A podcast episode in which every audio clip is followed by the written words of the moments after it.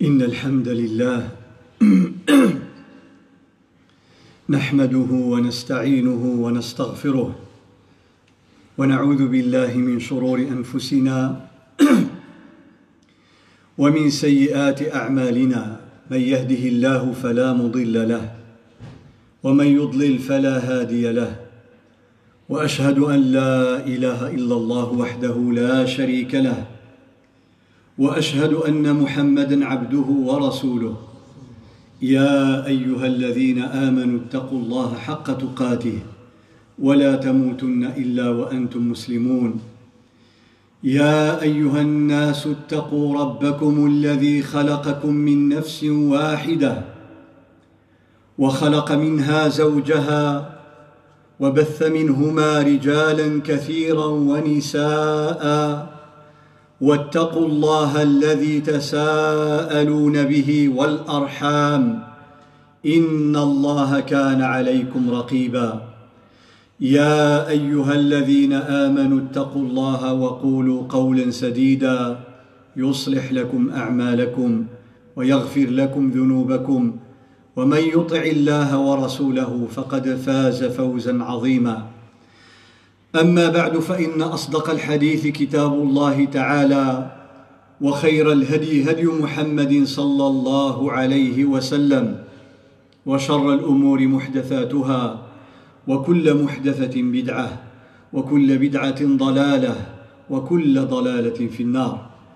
معاشر المؤمنين الأفاضل أيتها المؤمنات الفضليات مع وصية سيدنا يعقوب عليه السلام.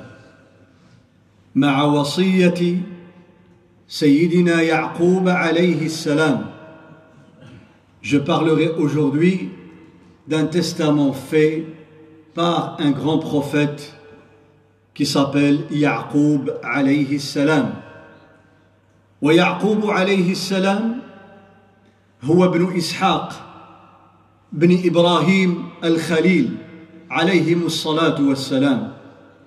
Il s'agit d'un prophète, fils d'un prophète, fils d'un messager. Yaqub qu'on connaît en français sous le nom de Jacob, Yaqub, fils de Ishaq, fils de Ibrahim. وقد وصفهم النبي صلى الله عليه وسلم وصف هذه السلسلة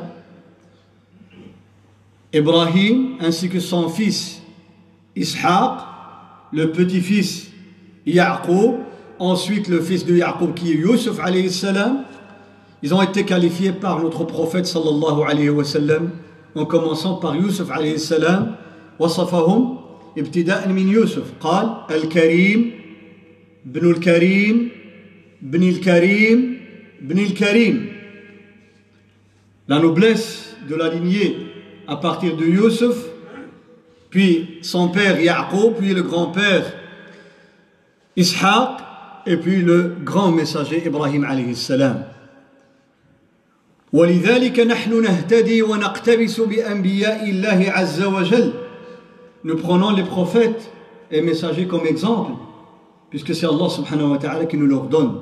Allah ta'ala أمرنا بل أمرنا أمر نبينا صلى الله عليه وسلم أن يقتدي بهؤلاء الرسل والأنبياء فبهداه مقتده. أولئك الذين هدى الله فبهداه مقتده. الله تعالى يقول للنبي صلى الله عليه وسلم على ذلك الأنبياء والرسل اللي سبقوه راه هداهم الله إلى الإيمان وإلى الحق وإلى العدل وإلى الخير. خذهم قدوة. Allah, après avoir cité un nombre de messagers et de prophètes, il dit à la fin à notre messager alayhi salatu wassalam, ceux-là Allah les a guidés, c'est-à-dire les prophètes et messagers, prends-les comme exemple. فبهداه مقتدي أيها الأحباب الكرام اخترت ان اتحدث عن هذه الوصيه لاسباب أو لسبب تحته فروع Il bien sûr des raisons pourquoi j'ai choisi ce thème.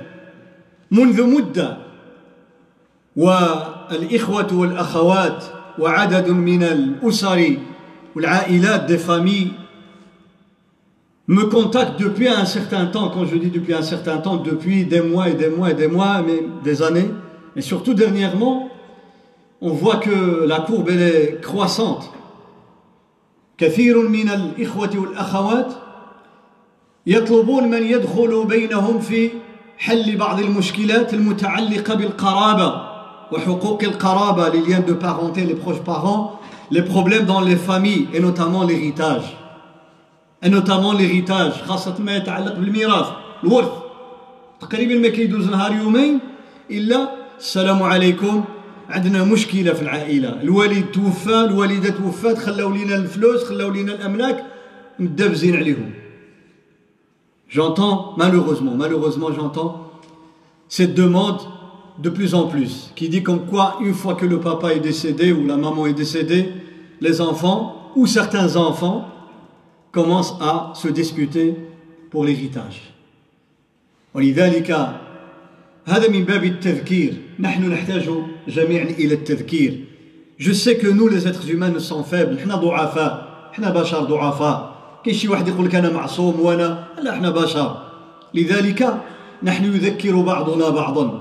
Donc tu as besoin que je te rappelle et j'ai besoin que tu me rappelles.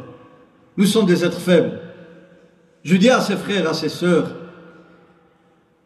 pensez très très bien à, aux conséquences de ce que vous êtes en train de faire quand vous allez rompre les liens de parenté à cause de ça. قطع الأرحام بسبب الميراث قطع الأرحام الذي هو من أعظم الكبائر عند الله Vous savez, nouer les liens de parenté avec et entretenir, maintenir, respecter les liens de parenté avec la famille, avec les proches parents, c'est un des chemins les plus courts vers le paradis. من أقصر الطرق إلى الجنة اللي إن شاء الله الجنة صلة الرحم اللي فيها البركة العظيمة عند الله سبحانه وتعالى والله والله يا إخوة والله الذي لا إله غيره من كان وصولا لرحمه والله لن يضيعه الله في الدنيا ولا في الآخرة Sachez que si vous êtes des gens qui maintiennent fortement les liens avec vos parents, avec vos frères, avec vos sœurs, avec vos oncles, avec vos tantes, avec vos grands-parents et ainsi de suite, le cercle s'agrandit, vous serez heureux dans les deux mondes. Et après chaque problème, vous allez voir comment Allah subhanahu wa ta'ala vous vient en aide. Subhanahu wa ta'ala. أحبابي الكرام الله تعالى في سورة النساء dans la سورة سورة les femmes النساء في أولها افتتحها بالتذكير والأمر والنهي والوصية بالأرحام وتعظيم منزلة الأرحام والقرابات والضعفاء il y a quelqu'un qui est décédé, qu'est-ce qu'on fait كيموت الوالد كتبقى الوالده غالبا en général c'est le père qui va d'abord qui quitte ce monde اش كيعملوا الاولاد كاين اللي فيهم كيقول منهم من يقول نفضل ان نحتفظ بهذا البيت لان فيه الوالده نجتمع فيه على الوالده certains frères certains sœurs je dis les frères sœurs c'est-à-dire les enfants Certains préfèrent garder l'appartement, la maison du père parce qu'il y a encore la maman. Il y a un ou une qui demande, qui réclame sa part de l'héritage. Et c'est son droit. Allah qui nous a ordonné de partager l'héritage directement après le décès. هذا حق ولكن ألا يوجد حل N'y a-t-il pas d'autre solution Si. On veut faire, on incite pour faire le partage, c'est un droit. اش غادي نعملوا نقولوا لهذا السيد هذا اللي بغى حقه حنا نردوا عليك نشوفوا هاد الدار شحال كتسوى الحق ديالك شحال اللي كيجي لك نعطيوه لك وخلي الوالده ديالنا في المكان ديالها نجتمعوا ونبقاو على صله الرحم بيناتنا بعد الريحه ديال الوالد الله يرحمه يا مويا يا مويا de donner de rembourser la personne qui réclame son droit d'héritage on lui donne sa part on va évaluer la maison ou l'appartement, on va faire le partage, celui qui prend un huitième, celle qui prend un huitième, celui qui va ou celle qui va prendre un sixième, ceux qui vont prendre la moitié, etc. On va leur donner chacun théoriquement ce qu'il mérite. La personne qui réclame son argent, on lui rembourse et on se met d'accord, on garde l'appartement ou la maison. C'est une solution. L'individualisme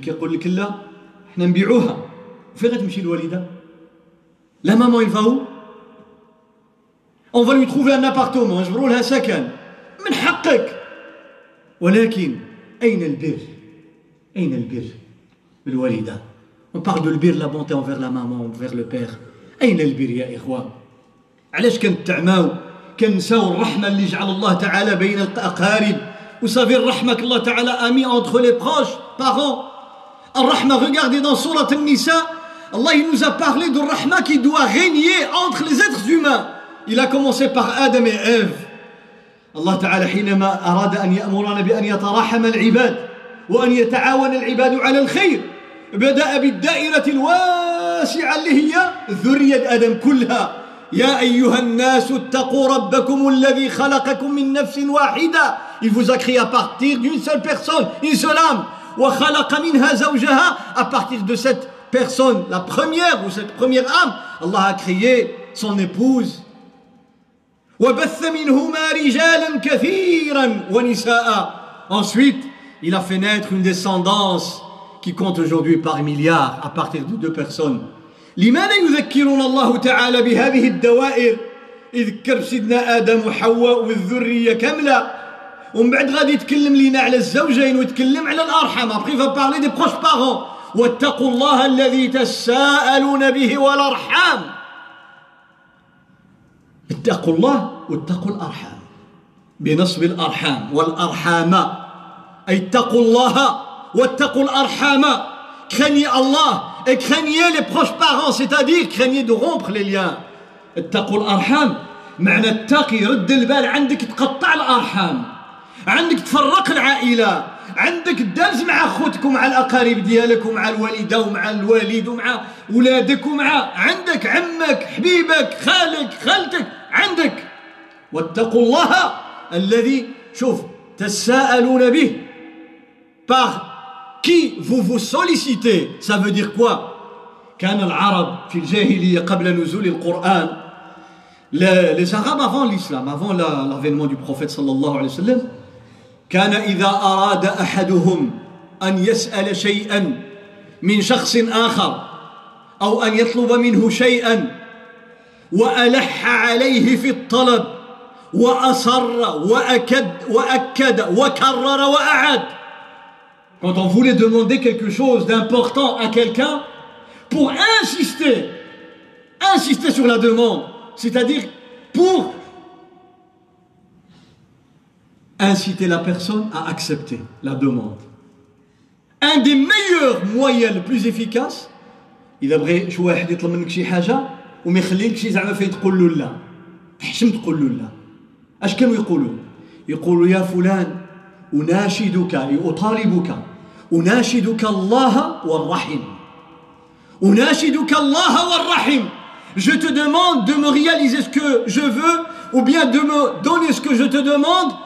pour Allah et pour les liens de parenté. هذه تساءلون به والأرحام. كانوا يتساءلون بالأرحام وبالله سبحانه وتعالى. يقولوا الله يجزيك بخير. الله تعالى الله تعالى أنا كنطلب منك تراعي الحق ديال الله والحق ديال الأرحام اللي بيناتنا. Lui dit par respect pour le droit d'Allah la grandeur d'Allah. Et par respect pour le lien de parenté qu'il y a entre nous concrétise-moi ma demande شوف سبحان الله الارحام الله ذكر قال لك يتساءل بها الناس فيما بينهم يقول له بيناتنا قرابه il y a un proche un lien de parenté entre nous alors comment tu refuses s'il te plaît, s'il te plaît, pour, parce que tu es un oncle, tu es une tante, tu es un grand-père, tu es mon fils, انت ولدي, انت بنتي, انت حبيبي, انت عمي. يتساءلون بالأرحام.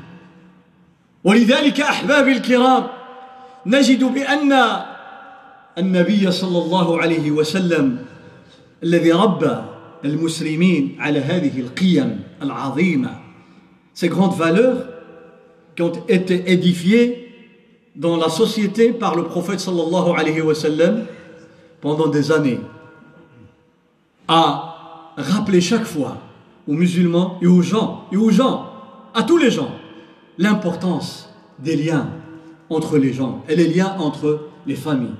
وتتعجب النبي صلى الله عليه وسلم لما دخل المدينة ووجد أهل المدينة منهم المسلم ومنهم من هو من أهل الكتاب ومنهم من كان من عبدة الأصنام Il est rentré à Médine une fois arrivé.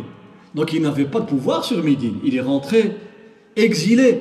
جاء مهاجرا لما وصل المدينة ما كانش رئيس دولة جاء مهاجرا صلى الله عليه وسلم. Il y avait les gens du livre, il y avait les musulmans, il y avait des gens païens. La première phrase, la première parole, Ayyuhannas, aux gens, les gens au pluriel.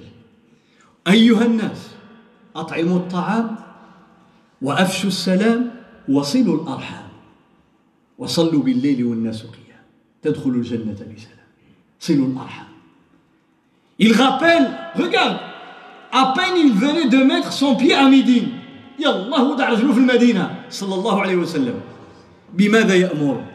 بصلة الأرحام صلة الأرحام لماذا؟ لأن الأرحام هم آخر دائرة آخر حصن Vous savez, le, le dernier cercle, c'est le mari, la femme, l'arham. L'anneau, il y a le voisinage, il y a le quartier, il y a la ville, il y a toute la société.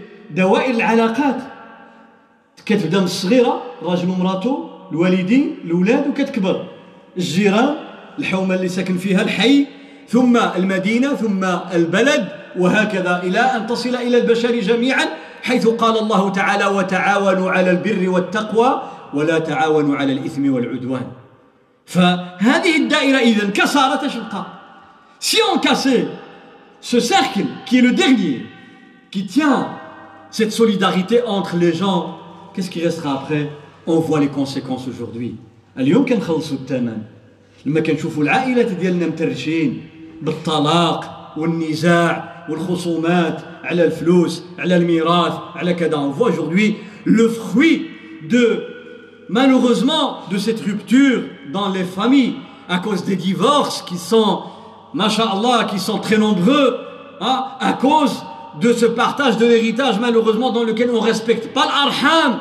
كل هذا يؤدي إلى خراب الأمم والمجتمعات والأسر أسأل الله تعالى أن يرينا الحق حقا ويرزقنا اتباعه ويرينا الباطل باطلا ويرزقنا اجتنابه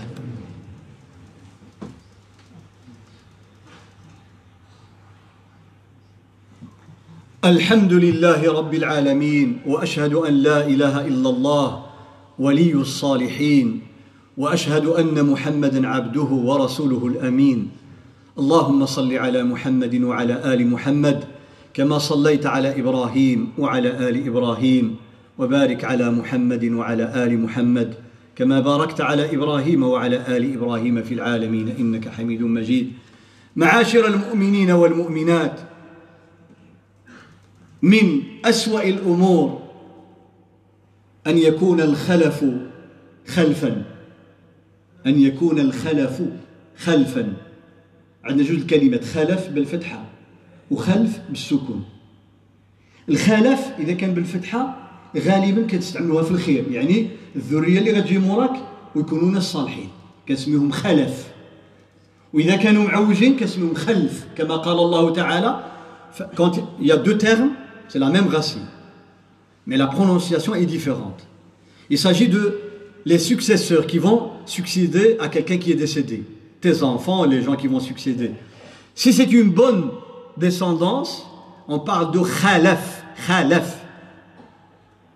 Quand il s'agit des gens mauvais, on dit khalf, khalf, pas a. Khalf. قال الله تعالى فخلف من بعدهم خلف أضاعوا الصلاة واتبعوا الشهوات فسوف يلقون غيا سماهم خلف. ماشي خلف بالفتحة. هذا من أسوأ الأمور. Vous savez quelle tristesse, vous savez quel malheur. Une fois que le père quitte le monde ou bien la maman, c'est la guerre. هذا من أسوأ الأمور. يتوفى الله تعالى الوالد ولا الوالدة والولاد يدرزوا عيب والله إلى حرام والله إلى حشومة. كيل أونت هذا هو البر بالوالدين C'est ça la bonté envers les paroles التي أمر الله تعالى بها أليس البر بالوالدين كما علمنا رسول الله صلى الله عليه وسلم لا ينتهي بموت الوالد ولا الوالدة La bonté, ce qu'on appelle le bir, ne prend pas fin une fois que le père est décédé ou bien la maman est décédée. Ça, c'est pas dans l'islam. النبي صلى الله عليه وسلم يقول في الحديث الصحيح إن من أبر البر من أفضل البر. Un des meilleurs meilleurs degrés de la bonté envers les parents. أن يبر الرجل ود أبيه بعد أن يولى بعد ما يموت. الوليد تتهلا في صحابه. ماشي في الوالد وصافي في صحابه. يقول لك هذا من أفضل البر. Regarde à quel point les proches parents. الرسول صلى الله عليه وسلم dit parmi les meilleurs degrés de cette bonté envers les parents parce que quand je dis bonté le bir je veux dire le paradis alors إذا كنت بارا بأبيك وأمك آه تمشي للجنة إن شاء الله إن النبي صلى الله عليه وسلم قال الجنة عند أقدام الأمهات والرواية المحفوظة تحت أقدام محفوظة عند الناس تحت أقدام الأمهات On sait que le, le, le paradis est au pied des mamans et on sait que le père et la mère c'est la meilleure porte du paradis. الوالدين أفضل باب ديال الجنة داك ثمانية les huit portes du paradis la meilleure la plus grande la meilleure les parents أو الرسول صلى الله عليه وسلم يقول أو الوالد الوالد celui qui t'a mis au monde ton père et ta mère الوالد أوسط أبو أفضل أوسط أبواب الجنة فلذلك إنسان إذا بغى البر يبر ماشي غير بالوالدين بعد وفاتهما Tu imagines si le prophète sallallahu alayhi wa sallam te dit Tiens des liens de respect, des liens de contact avec les amis de ta maman et de ton père qui sont décédés.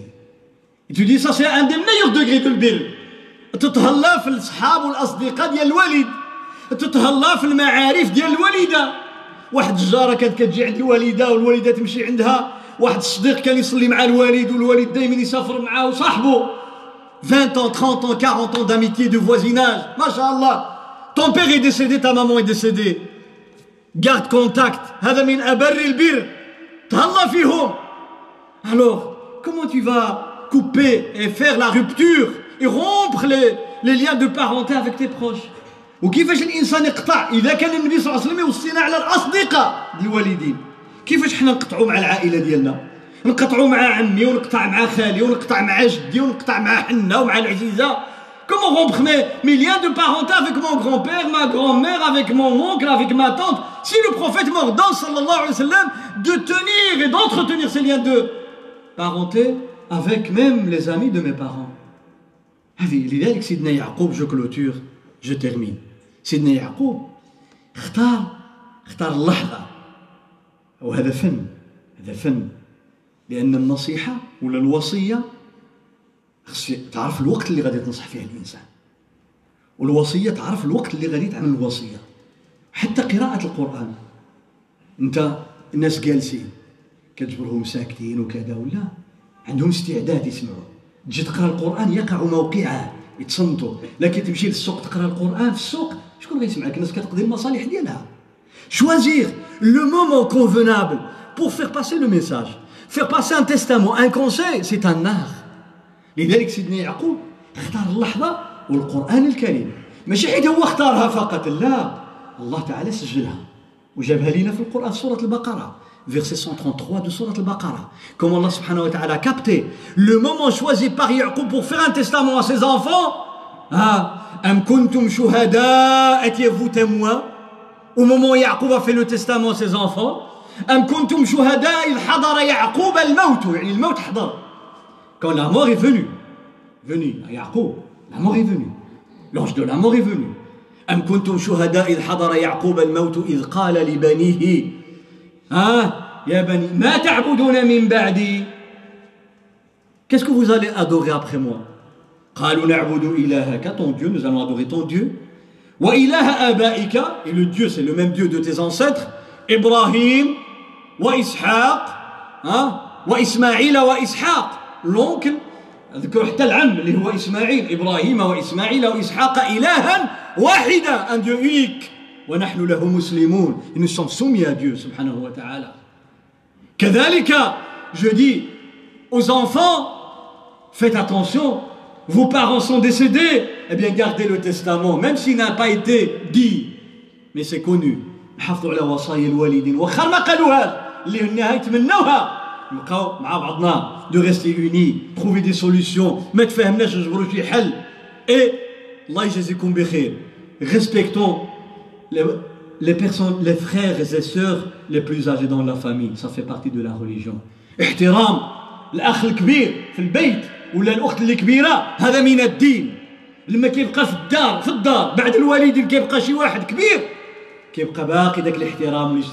quand on a à la maison quelqu'un de respecté après les parents notre grand frère à la place de notre père notre grande sœur à la place de notre mère الاخت ديالي كبيره في المقام ديال الوالده والاخ ديالي كبير في المقام ديال الوالد نحترموه ونعرفوا القدر ديالو واذا اختلفنا même s'il n'est pas correct etc on garde le respect on trouve des solutions نجبروا الحل ولكن احترام باش كيبقى الراس اللي كيجمع أسأل الله تعالى أن يوفقني وإياكم لما يحبه ويرضاه. اللهم آت نفوسنا تقواها وزكها أنت خير من زكاها. أنت وليها ومولاها. أسأل الله العظيم رب العرش العظيم أن يشفي كل مريض ويرحم كل ميت. اللهم احفظ بلدنا وسائر بلاد المسلمين واحفظ مجتمعنا هذا يا رب العالمين. اللهم احفظهم جميعا من البلاء والوباء. وارفع عنا السقم والمرض والعلل يا رب العالمين. اللهم احفظنا حيثما كنا واجعل عاقبتنا إلى خير دائما في الدنيا والآخرة. ونعوذ بك اللهم من خزي الدنيا وعذاب الآخرة. أسألك اللهم أن توفق أولادنا جميعا لما تحب وترضى. وفقهم في الدراسة وفقهم في العمل وفقهم في الزواج. وارزقهم الذرية الصالحة. اللهم ألف بين قلوبنا يا رب العالمين. اللهم إنا نسألك أن تستر عيوبنا في الدنيا والآخرة وأن تأخذ بنواصينا إلى ما تحب وترضى. اللهم إنا نسألك طول العمر في طاعتك وأن تبارك في أعمالنا وتصلح ذرياتنا وأهلنا يا رب العالمين. اللهم ارحم كل من له الحق علينا. اللهم أدخل عليه الرحمات في قبورهم يا رب العالمين. ونسألك اللهم أن تجمعنا جميعا يوم لقائك في الجنة يا رب العالمين. وأختم وأدعو لإحدى الأخوات الفاضلات une maman وهي سيدة فاضلة أصيبت بمرض خبيث. Elle a une maladie malheureusement qui est très la maladie. لكن أسأل في هذه اليوم هذا اليوم يوم الجمعة أسأل الله تعالى فيه الرحمن الرحيم.